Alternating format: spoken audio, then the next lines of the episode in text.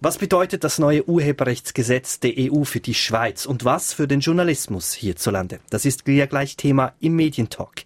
Eins ist klar, der 26. März 2019, der dürfte uns noch lange beschäftigen. Denn das EU-Parlament hat ein langes, sehr heftig umstrittenes Urheberrecht beschlossen. Aus Sicht von Kultur- und Medienschaffenden stehen dabei zwei Artikel im Zentrum, umgangssprachlich bekannt als Artikel 11 und Artikel 13.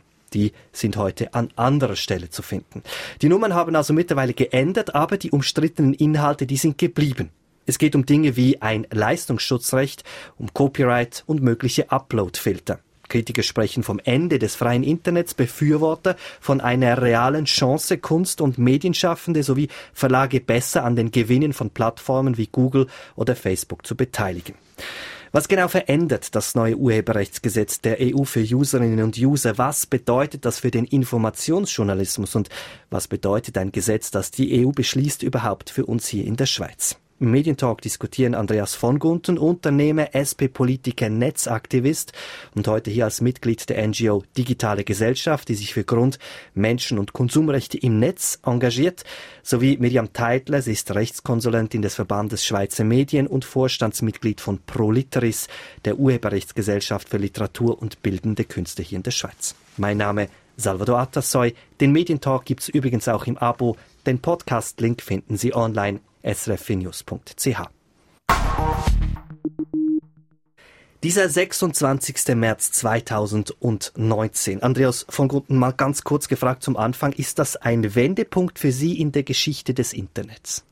Das ist definitiv ein Wendepunkt. Wir sind immer noch irgendwo ein bisschen hoffnungsvoll, dass wir irgendeine Lösung finden, das Schlimmste abzuwenden. Aber es ist schon so, es wurde hier das Grund, die Grund, es wurden hier die Grundelemente des Internets in Frage gestellt und eigentlich so einen Weg zurück angetreten, zurück zu einer Zeit, bevor wir das World Wide Web hatten, eine Zeit, wo es Videotext und CompuServe gab, wo man noch äh, Gatekeeper hatte, wo es keine Innovation without Permission gab. Alle diese Dinge, die werden jetzt grundsätzlich in Frage gestellt. Wir kommen gleich auf diese Grundsätze zu sprechen. Miriam Teitler, Sie waren ja im Vorfeld, wie viele auch sehr skeptisch, dass das Parlament ja sagen wird. Jetzt ist das Ja da. Unter uns, wie groß war die Freude im Verlegerverband, dass dieses Ja gekommen ist? Die Freude war sehr, sehr groß, weil einfach anerkannt wurde, dass auch im digitalen Zeitraum kreative Leistung und geistiges Eigentum einen Wert hat. Ich fasse mal kurz die wichtigsten Punkte dieser Diskussion zusammen. Ne? Das Urheberrecht in der EU, das stammt noch aus einer Zeit vor dem digitalen Umbruch. Es herrscht also ein breiter Konsens darüber, dass Handlungsbedarf grundsätzlich angebracht wäre. Das Problem ist die Dominanz von Plattformen wie Google, YouTube, Facebook und anderen. Die machen Milliarden Gewinne, versteuern sie aber größtenteils nicht in den Ländern, in denen sie diese Gewinne auch machen. Ein anderes Problem ist, dass die Erträge der Musikindustrie, der Verleger, der Filmindustrie heute bei weitem nicht mehr so üppig sind, wie das in früheren Jahren der Fall war. Die Branche beklagt massive Umsätze und Gewinnverluste. Und die Abstimmung hat im Vorfeld heftige Diskussionen provoziert und es kam immer wieder zu Demonstrationen in vielen europäischen Städten. Auf den Punkt gebracht. Die Gegner sprechen von Zensur, Befürworter von einer Chance, Kulturschaffende und Medien besser für ihre Werke zu entschädigen. Das ist die Ausgangslage im Kern, über die wir heute zusammen sprechen. Kommen wir zur Diskussion. Schaffen wir zuerst klare Verhältnisse. Was hat das EU-Parlament hier genau beschlossen? Jetzt gehen die Ansichten vermutlich auseinander. Herr Vogunden, Ihrer Ansicht nach, was wurde beschlossen? Es wurde beschlossen, dass in Zukunft Plattformen ähm, im Vorfeld, bevor jemand irgendetwas hochlädt, prüfen müssen, ob das, was hochgeladen wird, urheberrechtlich geschützt ist. Das bedeutet, dass die Plattformen Uploadfilter installieren müssen und äh, dass sie alles unternehmen müssen, um irgendwelche Lizenzen bekommen. Sie müssen faktisch alles lizenzieren, was überhaupt urheberrechtlich geschützt sein könnte. Das ist ein großes Problem. Das wird dazu führen, dass man ganz viele Dinge nicht mehr kommunizieren kann über diese Plattformen. Es werden wahrscheinlich, wird man sich äh, in neuen Gebiet, äh, neue, in neue Gefilde im Internet versuchen ähm, abzutauchen, damit das trotzdem möglich sein wird. Man wird äh, versuchen, kleinere Plattformen zu finden, die dann das trotzdem machen oder aus dem Ausland, wie auch immer. Das ist der eine Teil. Der zweite Teil ist, dass man ähm, das Urheberrecht eigentlich ad absurdum geführt hat, indem man kleinste Titel oder kleinste Sätze, einzelne Wörter äh, urheberrechtlich schützt und, ähm, und dafür sorgt, dass man eigentlich nicht mehr über das Zeitgeschehen diskutieren kann im Netz. Ihre Interpretation, Frau Teitler, wie sehen Sie das? Was wurde da beschlossen? Da wurde einerseits beschlossen, dass es ein Leistungsschutzrecht gibt für Textanrisse und das wurde einfach nötig, weil man die kommerziellen Aggregatoren, also Google News, Google News zum Beispiel, noch nicht kannte, als das Urheberrecht in der jetzigen Form geschaffen wurde. Deshalb war eine Anpassung an die heutigen Verhältnisse notwendig. Und einzelne Worte oder Links kann man natürlich weiterhin ohne Rechtsverletzung setzen, aber für größere Anrisse ist es einfach nötig, dass die Presseverlage auf Augenhöhe mit großen Plattformen verhandeln können. Wir kommen gleich noch auf mhm. diese Dinge zu sprechen. Ich würde gerne noch mal ein bisschen ordnen. Wir haben zwei Artikel. 11 und 13, so zumindest werden sie genannt. Der eine behandelt das Leistungsschutzrecht. Frau Teitler, Sie haben das vorhin erwähnt. Es geht beispielsweise um Anrisse bei Google News. Die sollen künftig etwas kosten. Man muss die also in Lizenz erwerben können. Das ist die eine Sache. Und die andere Sache ist dieser Artikel 13 im Zusammenhang immer wieder mit diesen Upload-Filtern, die genannt werden. Da muss man fairerweise aber auch erwähnen, Upload-Filter sind nicht als Zwang vorgeschrieben laut Gesetz, so wie man das äh, jetzt formuliert hat, sondern es ist eine Möglichkeit. Was das bedeutet, auf das konkrete Beispiel, da kommen wir danach noch zu reden drauf. Ich möchte nur noch kurz etwas erwähnen. Meinerseits, ich habe mir die Artikel etwas angesehen, die jetzt gefolgt sind nach diesem 26. März und man hatte den Eindruck, die Presse ist äh, etwas überfordert mit dieser Materie. Es wurde nicht groß behandelt. Der Artikel 11 beispielsweise ist komplett unter den Tisch gefallen und wann wurde nur über diese Upload-Filter diskutiert. Täuscht mich dieser Eindruck? Oder hat das etwas? Sehen Sie das auch so, Frau Teitle? Ich sehe das auch so. Über das Leistungsschutzrecht hat man eigentlich wenig diskutiert, im Vorfeld gering und danach gar nicht mehr, weil es unbestritten ist, auf EU-Ebene in vielen Kreisen sind sich, glaube ich, die Leute einig, dass Presseinhalte einen Wert haben und es ist auch nicht so, dass es nur primär um Vergütung geht, sondern es ist ein sogenanntes Ausschließlichkeitsrecht. Das heißt, der Urheber darf, wie auch im nicht digitalen Raum, über seine Inhalte verfügen. Und das bedeutet, das gibt den Verlegern die Möglichkeit, auf Augenhöhe mit Plattformbetreibern zu verhandeln. Und was ich auch noch mal sagen wollte, Herr von Gunden ging so in Richtung, das betrifft alle, man kann gar nichts mehr machen mit, mit dem Zusammenstellen von, von News oder der Verwertung von Ausschnitten aus Presseerzeugnissen. Und es betrifft wirklich nur kommerzielle Anbieter. Es betrifft nur solche Plattformen, die mit fremden Inhalten selber Geld machen. Und da ist einer steht im Vordergrund, das ist Google, der fast schon eine Monopolstellung hat und den Verlegern heute sehr vieles diktieren kann. Und deshalb möchten wir ein Recht, um auf Augenhöhe mit Google verhandeln zu können. Dann formuliere ich es noch Nein, da muss ich, da muss, Entschuldigung, da muss ich auch schnell etwas sagen dazu. Also erstens, es stimmt es natürlich nicht, dass, dass, also warum wurde über das Leistungsschutzrecht nicht diskutiert in der Presse? Das ist, weil es nicht im Interesse der Verlage war, dass man darüber spricht. Und es ist auch ganz klar so, dass die ganz große Mehrheit der Experten in Europa und in Deutschland alle bestätigen, dass das Leistungsschutzrecht falsch ist. Es gibt eine Studie von dem, vom Max-Planck-Institut, die das definiert hat. Die ganze Wirtschaft ist dagegen. Es war so, dass sogar die EU-Kommission eine Studie in Auftrag gegeben hat und diese dann nicht veröffentlicht hat, weil dort drin eben steht, dass es ein falsches Gesetz ist, eine falsche Idee. Dass wir nicht darüber diskutiert haben, übrigens auch in der Schweiz, sehr interessant, der, die Kommission für Bildung, äh, Wissenschaft und Kultur des Ständerates entscheidet hier in der Schweiz in einer Nacht- und Nebelaktion ein solches Leistungsschutzrecht einzuführen führen. Und in der Schweiz schweigt die ganze Presselandschaft. Die schweigt einfach und sagt ja, kein also Wort das wurde, dazu. Das wurde wiederum erwähnt. Also die Diskussion hat schon stattgefunden. Diese, da finde ich, schießen Sie jetzt etwas über das Ziel hinaus. Diese Diskussion hat stattgefunden. Zumindest habe ich in diversen Titeln davon gelesen. Das ist ja etwas, was in der Schweiz intensiv diskutiert wird. Aber ein Punkt nehme ich gerne mit, dass mein Empfinden auch, dieser Artikel 11 kam gar nicht mehr vor nach dem 26. März. Ich glaube, das war, weil vor allem die Demonstrationen waren auf Uploadfilter gerichtet, auf den Artikel 13. Und der war Thema der großen Debatte und des großen Aufschreis. Und deshalb hat die Presse nimmt ja immer auf, was interessiert. Es war primär deshalb, weil der öffentliche Diskurs drehte sich um den Uploadfilter. Ich glaube, im Grundsatz ist der Konsens, dass, dass Leistung, die geschaffen wird, abgegolten wird, eben hier Dieser Konsens ist ja auch bei uns da. Schauen Sie, niemand will, dass irgendwo, wenn etwas geleistet wird, dass man das kostenlos nutzen kann. Was Sie aber verlangen, ist ja nicht, dass irgendwas was kosten soll, was, was sie nicht, nicht schützen können. Also ihre ganzen Inhalte sind ja geschützt. Niemand kann die einfach übernehmen. Und sie sprechen immer von Google News. Sagen Sie mir doch mal, wenn es denn noch einen anderen Anbieter, einen anderen Aggregator ist, gibt, wer das dann sein soll.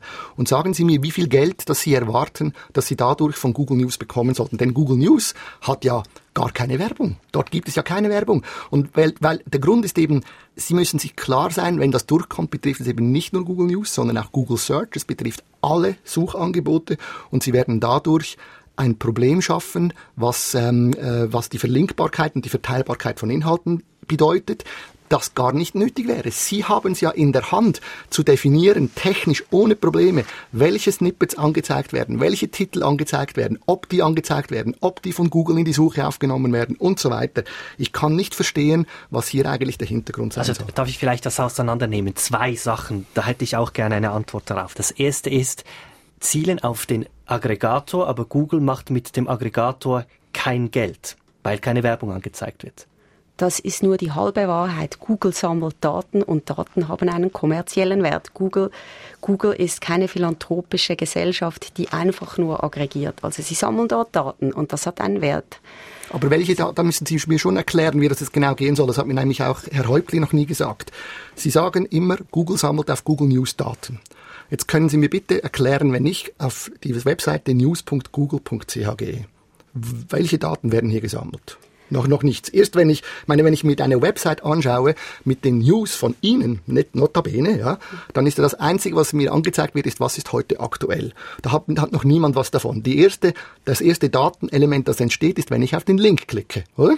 Und diesen, dieses Datenelement haben Sie ja auch, weil ich klicke auf Ihren Link. Ich also bin ich jetzt nicht ganz so sicher. Ist es da nicht so, dass wenn ich Google schon mal grundsätzlich aufrufe, hat Google schon mal die Kontrolle beispielsweise über meinen Standort, der dann angezeigt wird, mhm. über das, was ich eingebe, gebe, das sind ja alles Daten, die dann gesammelt werden und die schließen sich an mein Profil, das ja dann schon existiert, irgendwie an. Also genau. Insofern. Ja, ja, klar, aber das hat ja nichts mit diesen Inhalten zu tun, die dann letztendlich angezeigt werden. Es können ja auch. Aber Google kann sammeln, mhm. weil jemand sich, sich mhm. für die Inhalte interessiert. Also mhm. das ist schon so. Mhm. Aber dann wäre es ja interessant, wie viel, wie viel Geld ist das wert? Wie viel ja, ist das in der Google Schweiz wert? legt keine Zahlen offen, mhm. deshalb können wir noch nicht sagen, um wie viel Geld es geht. Aber Und wie ich schon gesagt habe, darf ich was? Es geht nicht nur um Geld, sondern es geht um die Möglichkeit, überhaupt verhandeln zu können, das Recht, auf Augenhöhe verhandeln zu können. Und Sie haben vorhin Experten erwähnt, aber Sie haben eigentlich nicht erwähnt, was an dem Recht so falsch ist dass man verhandeln darf. Es geht ja nicht, Sie sagen immer, Sie wollen, das Recht sei dazu, dass man verhandeln darf. Das ist ja nicht der Punkt. Sie können ja jetzt schon verhandeln. Sie wollen ja gar nicht, oder was ja Ihr, Ihr langfristiges Ziel ist ja eigentlich das. Sie machen, Sie wollen, dass dieses, diese, dieser Leistungsschutz kommt, mit dem Sie ganz viele Kollateralschaden anrichten. Und dann wird Google sagen, ja gut, dann bringen wir eure News nicht mehr. Entweder gebt ihr mir eure News gratis, wie das in Deutschland geschehen ist, oder wir zeigen sie nicht mehr an. Und jetzt kommt der Clou, jetzt was sie als nächstes dann machen wollen, ist eine kartellrechtliche Klage gegen Google und dann quasi Google dazu zwingen, ihnen die Inhalte abzukaufen. Also sie wollen dann Google dazu zwingen, ihre Inhalte anzuzeigen und gleichzeitig dafür bezahlen zu müssen. Das wäre etwa dasselbe, wie wenn die das gelbe, das, der gelbe Telefonbuch, wenn die, wenn die die KMUs damals hätten zwingen können, dort zu erscheinen und dann auch noch dafür bezahlen zu müssen. Das ist eigentlich das, was sie erreichen also, wollen. Es wird ja sehr viel jetzt miteinander vermischt. Sie haben das Beispiel Deutschland erwähnt, die ja so ein Leistungsschutzrecht hatten und dann den Kompromiss eingegangen sind und gesagt haben, okay, wir geben die Inhalte trotzdem gratis. Dann haben Sie das Modell Spanien erwähnt. Auch da gibt es eine Art Leistungsschutzrecht, hat dazu geführt, dass Google News einfach abgestellt wurde. Frau Teitler, vielleicht muss ich es mal umformulieren. Mich würde interessieren, jetzt hat die EU als Ganzes hm, ein Gesetz beschlossen. Sie haben sich diesem Gesetz auch angeschlossen im Interesse. Gehen Sie davon aus, dass die EU als Ganzes mächtig genug ist, zum, wie Sie gesagt haben, als Verhandlungspartner ernst genommen zu werden? Davon gehe ich ganz sicher aus, weil die journalistisch geschaffenen Inhalte doch noch immer so glaubwürdig sind und für Google so einen wichtigen Inhalt, dass die Leute auf Google kommen, dass sie darauf nicht verzichten können. Und was ich auch noch zu Deutschland sagen möchte, es ist so, dass dort viele Gratislizenzen eingeräumt wurden, das ist richtig. Aber die Anrisse sind auch viel kürzer geworden. Dadurch haben die deutschen Verleger bereits gewonnen, dass es wirklich nur noch so wenige Worte sind, dass man sich eben nicht nur auf Google News vollständig informieren kann, sondern auf die Landingpage der Verleger gehen muss und dann wird die, die Wertschöpfung geteilt, weil sie dort ihre Werbung freischalten können und wieder Reichweite haben. Aber schauen Sie, das ist ja, das ist auch so ein, ein, ein schwieriges Argument. Sagen wir es mal so, ja. Wenn Sie sagen, man könne sich, man kann sich vollständig informieren aufgrund von Ausschnitten und darum kommt man nicht auf ihre Seiten. Dann würde ich sagen, ja, dann hat ihr Produkt keine Bedeutung. Dann reicht es offenbar, einen Titel und zwei Sätze zu schreiben und dann ist das News, dann ist das News-Bedürfnis gedeckt. Ja, also wenn Sie sagen, wenn Sie wirklich der Meinung sind, dass die Menschen einfach dann genug haben und nicht auf ihre Seite kommen, deswegen, dann ja, dann haben Sie ein Produkt, das die offenbar nicht wollen. Ja, aber es kann ja nicht sein, dass Sie das Gefühl haben, nur weil man diese zwei Sätze liest und dann selber denkt, ich habe jetzt genug, muss nicht mehr darauf klicken, dass das jemand ist, den man jetzt zwingen muss, um bei Ihnen dann einen ganzen Artikel zu lesen. Die Zeitnot, die kennen wir ja alle. Also mir geht es auch teils so, wenn ich Zeitungen lese, dass ich eben nur den Titel und den Lied lese und da manchmal schon genug informiert bin. Und früher war der war Google News in Deutschland so lang, dass ganze Leads drin waren oder halt drei, vier, fünf Sätze. Und heute sind es, wie Sie sagen, dank des Leistungsschutzrechts nur noch die Schlagzeile und ein, zwei Worte. Und jetzt funktioniert es wieder. Jetzt sind Sie wieder auf der Landingpage. Und äh, trotzdem ist es aber so, dass ja nur Google eine solche Gratislizenz bekommen hat, alle anderen nicht. Also die anderen sind ja dann nicht mehr äh, verfügbar, die anderen sogenannten News-Aggregatoren, wie Sie sagen. Es ist ähm, so dass nur die großen Verlage dann mit Google auch einen Deal haben. Letztendlich ist es doch so, dass nur Google davon profitiert hat und ein paar wenige große Verlage in Deutschland und alle anderen nicht. Und es ist kein einziger zusätzlicher Eurocent in den Journalismus geflossen und es ist kein einziger zusätzlicher Eurocent in die Medienvielfalt in Deutschland geflossen. Es ist deshalb nicht Geld in die Medienvielfalt und in den Journalismus geflossen, weil Google eben doch so mächtig ist, dass sie nur in Deutschland die Gratislizenzen durchsetzen können, aber auf europäischer Ebene wird das nicht möglich sein. Also ich wage hier eine Prophezeiung zu machen. Wenn Sie schon in der Schweiz sehen, wie schwierig es ist, alle Verlage, alle Medienverlage zu einem Thema unter einen Hut, unter ein Dach zu bringen, äh, dann kann das ja ungemein noch schwieriger sein, wenn Sie sich ganz Europa vorstellen. Das würde ja nur dann funktionieren, wenn alle europäischen Verlage gleichzeitig miteinander kein einziger davon, von denen bereit wäre, mit Google einen Deal einzugehen und dann für Gratislizenzen und Traffic, sprich dort denen News zu geben. Von dem Moment, wo ein Verlag ausspringt, ist ihre, ihre europäische Phalanx gestorben. Das ist, ist doch Fake News, dass nur weil ein Verlag aussteigt, nicht mehr verhandelt werden kann, wenn man ein Recht hat hat man auch das Recht, diese Aber durchzusetzen. trotzdem, also es, es ist schon ein interessanter Punkt. Sie sind ja in Kontakt mit anderen europäischen äh, ähm, Lobbying-Gesellschaften. Wie ist denn die Stimmung so? Also besteht tatsächlich jetzt das Bestreben, eine Allianz zu gründen? das ist jetzt so neu, da muss jetzt ein interner Meinungsbildungsprozess zuerst mal stattfinden, wie man dieses Recht ganz konkret umsetzt. Das wird ja auch in den einzelnen Staaten der Kultur angepasst umgesetzt. Da kann man jetzt noch nichts sagen wir sind ja eigentlich schon mittendrin in dieser Detaildiskussion. Was heißt das denn für den Alltag? Ich möchte noch einen Punkt aufgreifen, der von Gunden gesagt hat, nämlich, dass das Netz ärmer wird, alleine dadurch, dass halt die, die, die, die News-Anzeigen in der Google Search verschwinden. Es gibt ja auch, wenn man einen Begriff eingibt, erscheinen ja auch die Artikel zum Thema. Herr Vogunten hat angemerkt, dass diese Artikel dann ja nicht mehr angezeigt werden könnte. Also grundsätzlich gesagt, das Netz wird ärmer. Ist das etwas, was Sie in Kauf nehmen würden, folglich?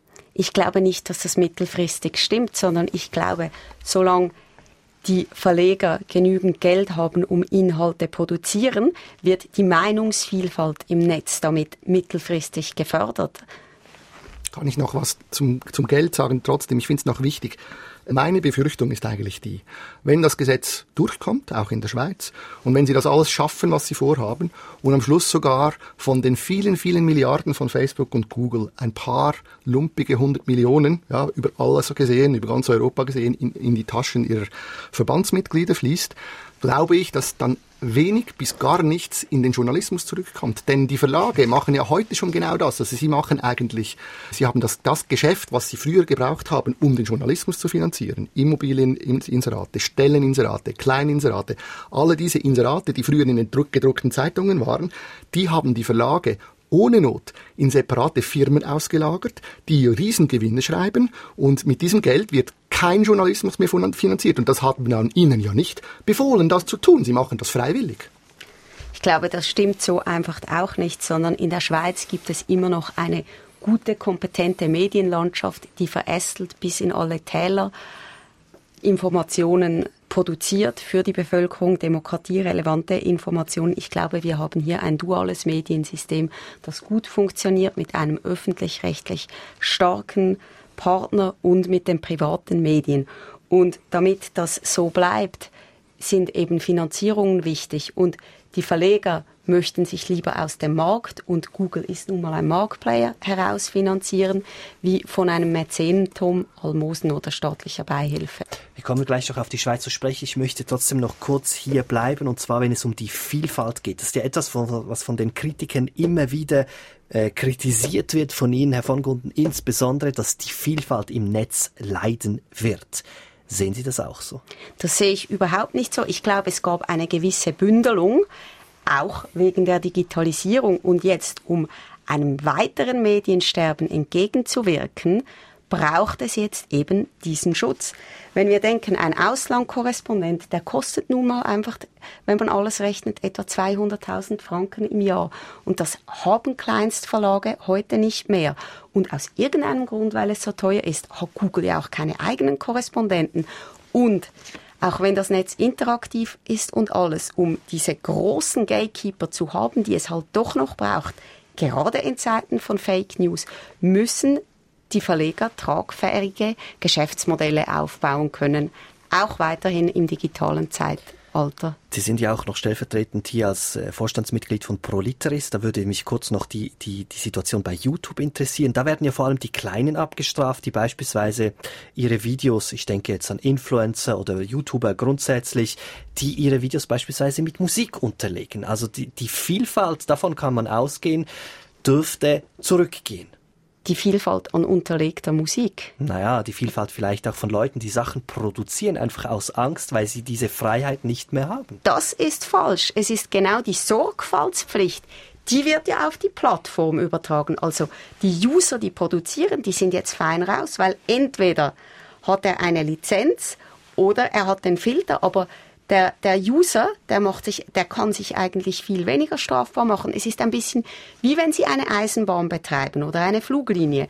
Dann gibt es dort auch Sorgfaltsvorschriften für die Airline, weil es eben nicht heißt, ja, das Risiko ist einfach der, der ins Flugzeug geht und man gibt vielleicht am Schluss noch eine Entschädigung. Und so wird, weil Plattformbetreiben mit Urheberrechtsrisiken verbunden ist, werden diesen nun institutionell Sorgfaltspflichten auferlegt, wie das für Banken der Fall ist, für Eisenbahnen oder Airlines. Jeder, der ein risikobehaftetes Unternehmen betreibt, muss Sorgfaltspflichten einhalten. Aber eben das zeigt ja genau Ihre Beispiele, also das, was Sie vorhin gesagt haben. Sie haben selbst gesagt, es geht darum, dass man große Gatekeeper erhalten kann. Also Sie wollen große Verlagshäuser äh, subventionieren mit diesem, mit diesen Ideen. Und Sie, das mit den, mit der Sorgfaltspflicht, mit der Sorgfaltspflicht von den äh, Plattformen, das zu vergleichen mit Banken und, und Airlines und so weiter, zeigt ja eben genau, wohin die Reise aus ihrer Sicht gehen soll. Es ist ein, ein hochregulierter Ort, soll das sein, mit zwei, drei Playern, die dann noch entscheiden, was hochgeladen werden kann und was nicht. In der Realität werden die, diejenigen, die was etwas produzieren, und da möchte ich ganz kurz eine Klammer machen, das ist eben der Witz vom Internet, wir sind alle zu Urheberinnen und Urhebern geworden. Alle, alle, weil wir dauernd produzieren. Und das Problem ist eben, dass dann, wenn ich dann eine, ein, in Arbeit in ein, ein Video gesteckt habe und dann erst beim Hochladen kriege ich dann die Meldung, sorry, kannst du leider nicht bringen, dann hört das irgendwann auf, dann macht man es halt nicht mehr und dann wird man es halt nicht mehr verbreiten können. Und dann werden alle die, die dank diesen Plattformen ihre, ihre Kunst verbreiten konnten und so weiter, die werden darunter leiden. Das ist einfach so. Auf diesen Plattformen werden wir am Schluss einfach ein MTV haben und, und ein bisschen, ein bisschen, ein bisschen Blick TV und dann werden wir glücklich bleiben vielleicht. Ich, ich, ich hier nicht. Ich suche mir was anderes. Es geht doch genau darum, dass die Künstler, die etwas schaffen, nachher eben Geld für das, was sie schaffen, erhalten. Es ist doch, Künstler leben von, von, von, den, von den Tantiemen für das, was, was, sie, was sie produzieren. Und das Recht von diesen wieder zu leben wird ihnen eingeräumt, auch im Internet. Und was auch so falsch ist, es ist eben nicht jeder ein völliger Urheber im Internet. Es ist so, dass es eine gewisse eine, ein gewisses Maß an Leistung braucht. Nur vom Kommentieren ist man noch kein Urheber. Und die, die Urheber sind, die sollen dafür wieder entschädigt werden. Schauen Sie, das ist ein, erstens ein sehr äh, elitärer Ansatz, den Sie hier verfolgen. Es ist einfach so, es geht ja nicht nur um Kommentare, sondern es ist so, dass ganz viele Menschen ganz viele äh, äh, kreative Dinge produzieren und die im Netz verfügbar machen, und zwar freiwillig. Das ist mal der eine Punkt. Der zweite Punkt, es stimmt nicht, dass die Künstler von den Tantiemen leben. Es sind ganz, ganz, ganz wenige Hitproduzenten, die von Tantiemen leben können. Alle anderen, bei allen anderen sind die Tantiemen, das, was die Urheberrechteinnahmen durch die Verwertungsgesellschaften verteilt wird, Brosamen. Und das können Sie noch so oft wiederholen. Es stimmt einfach nicht. Ich kann Ihnen hunderte von Künstlern zeigen, die seit Jahrzehnten Musik machen oder seit Jahrzehnten Bücher schreiben, die Ihnen bestätigen werden, das Geld, was von der Svisa oder von der Prolitris reinkommt, ist nicht, hat keinen Einfluss auf das Einkommen über das ganze Jahr gesehen, was da letztendlich nötig ist, um zu überleben. Aber es ist sicher ein Schritt in die richtige Richtung, dass dieses geschaffene geistige Eigentum eben im digitalen Raum auch wieder einen Wert erhält. Gerade was Sie sagen, wenn Sie nicht davon leben können, ist es doch, zeigt es den Handlungsbedarf. Nein, das war ja eben schon immer so. Das ist ja genau der Witz. Das Urheberrecht hat noch nie der großen Masse der Urheber gedient, sondern immer nur den, groß, den großen Verlagen und den großen Verwertern. Und das hat sich nicht geändert. Das ist immer, immer noch dieselbe Situation. Und was Sie hier jetzt sagen ist, das müsste sich ja massiv massiv ändern. Dann bitte ich Sie nochmal, sagen Sie mir Zahlen, auch die Künstler, die haben das nie gesagt, sagt mir doch mal, wie viel Geld glaubt ihr denn, dass tatsächlich da reinkommt am Schluss für diejenigen Künstler, die heute nicht davon leben können? Ich glaube, die Positionen sind sehr klar. Ich glaube, man kann es nicht anders ausdrücken. Ich würde daher gerne ein neues Kapitel aufreißen. Und zwar, was wir jetzt diskutiert haben, ist ja das Recht auf EU-Ebene. Hm? Parlament. Muss dann noch von den einzelnen Ländern abgesegnet werden, in nationales Recht gegossen werden und, was sehr wichtig ist, das heißt ja nicht, dass es automatisch für die Schweiz gilt. Herr Vogunden, machen Sie sich dann nicht ein bisschen zu viel Sorgen? Es gibt zwei Aspekte, die wir hier berücksichtigen müssen. Das eine ist, wir sind im Moment ja mitten im Prozess, dass auch das Schweizer Urheberrecht revidiert wird. Das heißt, alles, was jetzt in der EU entschieden wird, hat direkten Einfluss auf diesen Prozess und wir müssen davon ausgehen, dass alles, was dort für gut befunden wird, hier dann von den jeweiligen ähm, Vertretern, die das in, in der EU gewollt, äh, gewollt haben, auch hier versucht, versucht wird durchzudrücken. Das ist mal dieser Einfluss und dann gibt es den direkten, dann gibt es den indirekten Einfluss. Und der sieht halt so aus. Schauen Sie, ich kann heute auf YouTube wirklich sehr viele tolle äh, Shows schauen von Leuten, die in Deutschland oder in Frankreich oder in, in Großbritannien sind. Und wenn die nicht mehr da sein, da sein werden, weil es eben nicht mehr geht, dann werde ich auch in der Schweiz da, da, darunter leiden. Das ist mal das erste Problem. Selbst wenn YouTube, äh, so wie Sie auch schon angekündigt haben, versprechen will, dass sie die Schweiz jetzt nicht, die Uploadfilter in der Schweiz nicht laufen lassen würden, ja, oder, oder Facebook oder so, ist es da trotzdem so, dass wir ja, wir sind ja in einer internationalen Welt. Ich schaue äh, The Young Turks in, in, in den USA als, als News-Sendung, ja, ich, ich, sehe so viele Dinge. Ja gut, das wird, äh, das wird Sie ja nicht betreffen. Ne? Das wird mich nicht betreffen, aber Ähnliches gibt es ja auch in Europa und das wird mich betreffen treffen. Wie sehen Sie das, Frau Teitler? Also zum einen, ich möchte einfach klar sagen, in der Schweiz wird im Moment nur von Leistungsschutzrecht gesprochen auf parlamentarischer Ebene. Es wird nur erwägt, ob ein Leistungsschutzrecht für Presseverleger eingeführt werden soll. Und Upload-Filters, der Artikel 13 hat damit nichts zu tun und ist im Moment nicht in Diskussion für die Schweiz. Also das einfach mal, um das klarzustellen. Und wenn im Grundsatz auch die Künstler in der Schweiz noch einen Teil des EU-Schutzes mitnehmen können, dann ist das begrüßenswert. Dann zeigt das die Notwendigkeit. Äh, vielleicht auch hier schnell eine kurze Korrektur. Wir haben auch in der Schweiz, es ist ja in der EU auch so, die Uploadfilter sind ja nicht im Gesetz explizit erwähnt, sondern sie sind die Folge der Forderung, die man an die Posting-Provider stellt.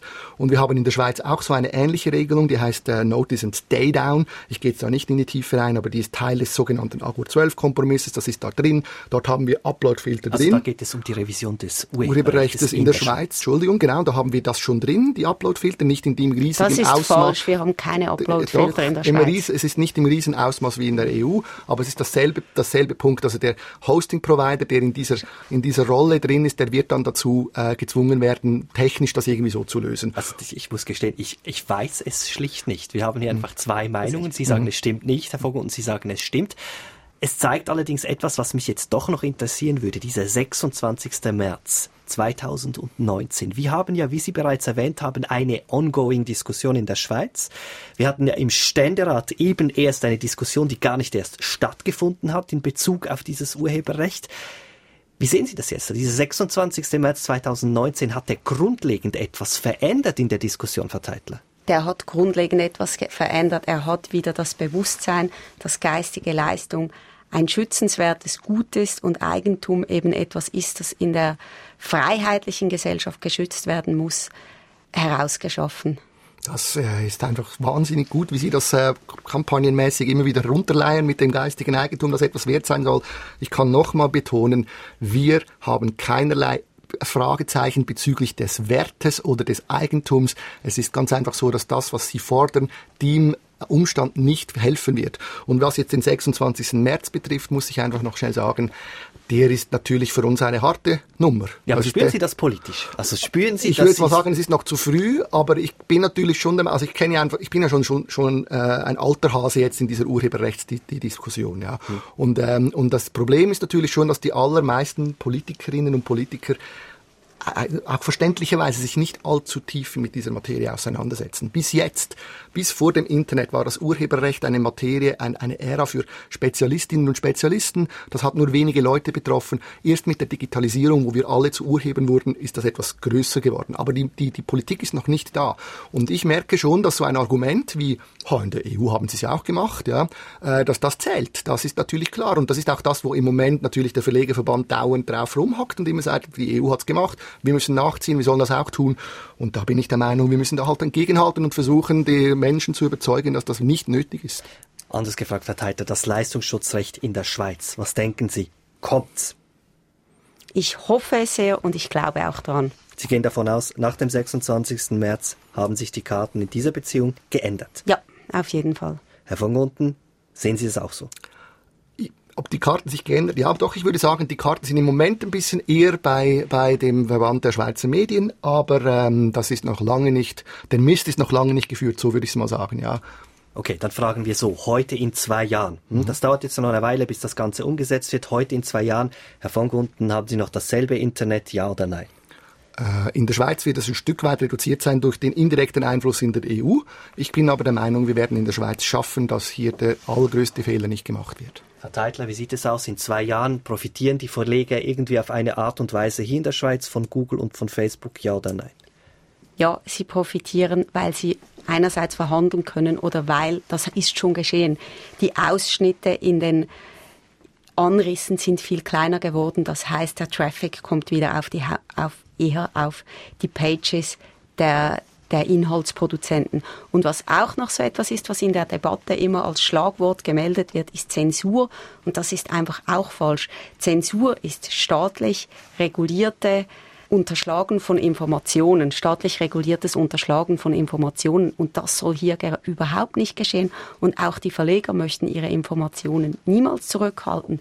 Sie möchten mit ihren Produkten an die Leute kommen. Sie möchten einfach ihre Inhalte verkaufen können. Gut, letzten Endes geht es ja ums Geldverdienen. Die abschließende Frage ist, ich als User, kann ich in zwei Jahren mein Video, das ich mit einer Musik der Lovebox äh, untermalt habe, kann ich das noch problemlos auf YouTube stellen? Ja oder nein, Verteitler? Oder muss ich da irgendwie in Zukunft was selber komponieren? Sie können das problemlos weiterhin auf YouTube stellen. Ohne dass ich etwas bezahlen muss dafür? Ohne dass Sie etwas bezahlen müssen.